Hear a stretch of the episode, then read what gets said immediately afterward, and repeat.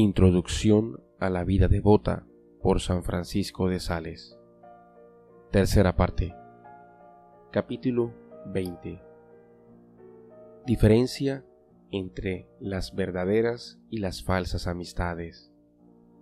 He aquí, Filotea, alma que amas a Dios, un aviso de gran importancia. La miel provechosa es muy parecida a la miel venenosa y es necesario saberlas diferenciar. De la misma manera resulta en extremo necesario saber diferenciar las amistades que sí hacen bien a nuestra alma y las que nos traen males. Porque Satanás, ángel de las tinieblas, acostumbra a presentarse a veces como si fuera un ángel de luz y puede convertir en tinieblas lo que antes era luz en nuestra vida. A veces una amistad que empezó siendo buena, por falta de prudencia, se va convirtiendo en un amor sensual, para pasar a ser después un amor carnal.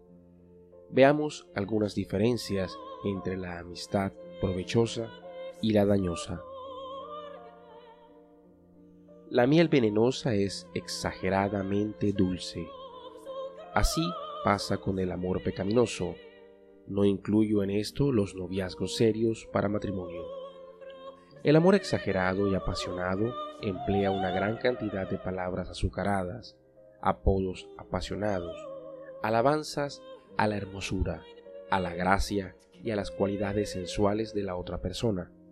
En cambio, la amistad santa emplea un vocabulario sencillo y noble y no alaba sino la virtud y los favores que Dios ha concedido.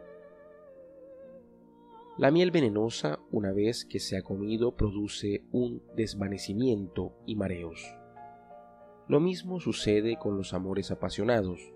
Producen verdaderos desequilibrios en los sentimientos de la persona, los cuales hacen tambalear su castidad y llevan a gestos inmoderados, a caricias sensuales, a suspiros exagerados, a quejas de que su amor no es correspondido, a estudiadas ceremonias que tienden a excitar la sensualidad y a obtener familiaridad, cercanía y favores deshonestos que son anuncios claros de una cercana ruina de la castidad. En cambio, el amor santo tiene palabras amables, demostraciones pulcras de aprecio y afecto, pero nada de atrevimientos ni actuaciones impuras, sino comportamientos que demuestran un gran aprecio a la castidad. La miel venenosa deja un sabor amargo y desagradable en la boca.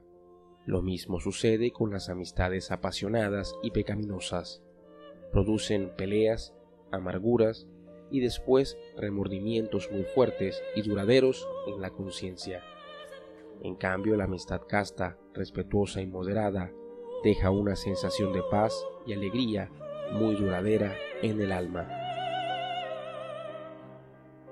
Algunos son como el pavo real, que vive exhibiendo sus plumas para atraer a las hembras. Viven echando piropos, vistiéndose elegantemente para atraer la atención y diciendo toda clase de embustes, pero no con fin de matrimonio, sino simplemente por darse el gusto de seducir. Ante esta clase de tipos deben las mujeres estar muy alerta, pues son muchas las víctimas de sus atrevimientos y maldades, y de su amistad no quedan después sino recuerdos tristes, amargos e inolvidables. Una pregunta. A la gente joven habría que hacerle estas preguntas. ¿Eso que dice a la otra persona para conquistarla, se atrevería a decirlo en presencia de sus padres, de su hermana, de su confesor? Y si no, ¿por qué entonces lo dice? ¿No lo está oyendo Dios que le va a juzgar? Si la Virgen Santísima se impresionó ante la visita de un ángel purísimo que venía a traerle mensajes santísimos, ¿cómo no impresionarnos nosotros y hasta asustarnos ante la presencia de un ser humano que nos trae mensajes peligrosos para nuestra virtud?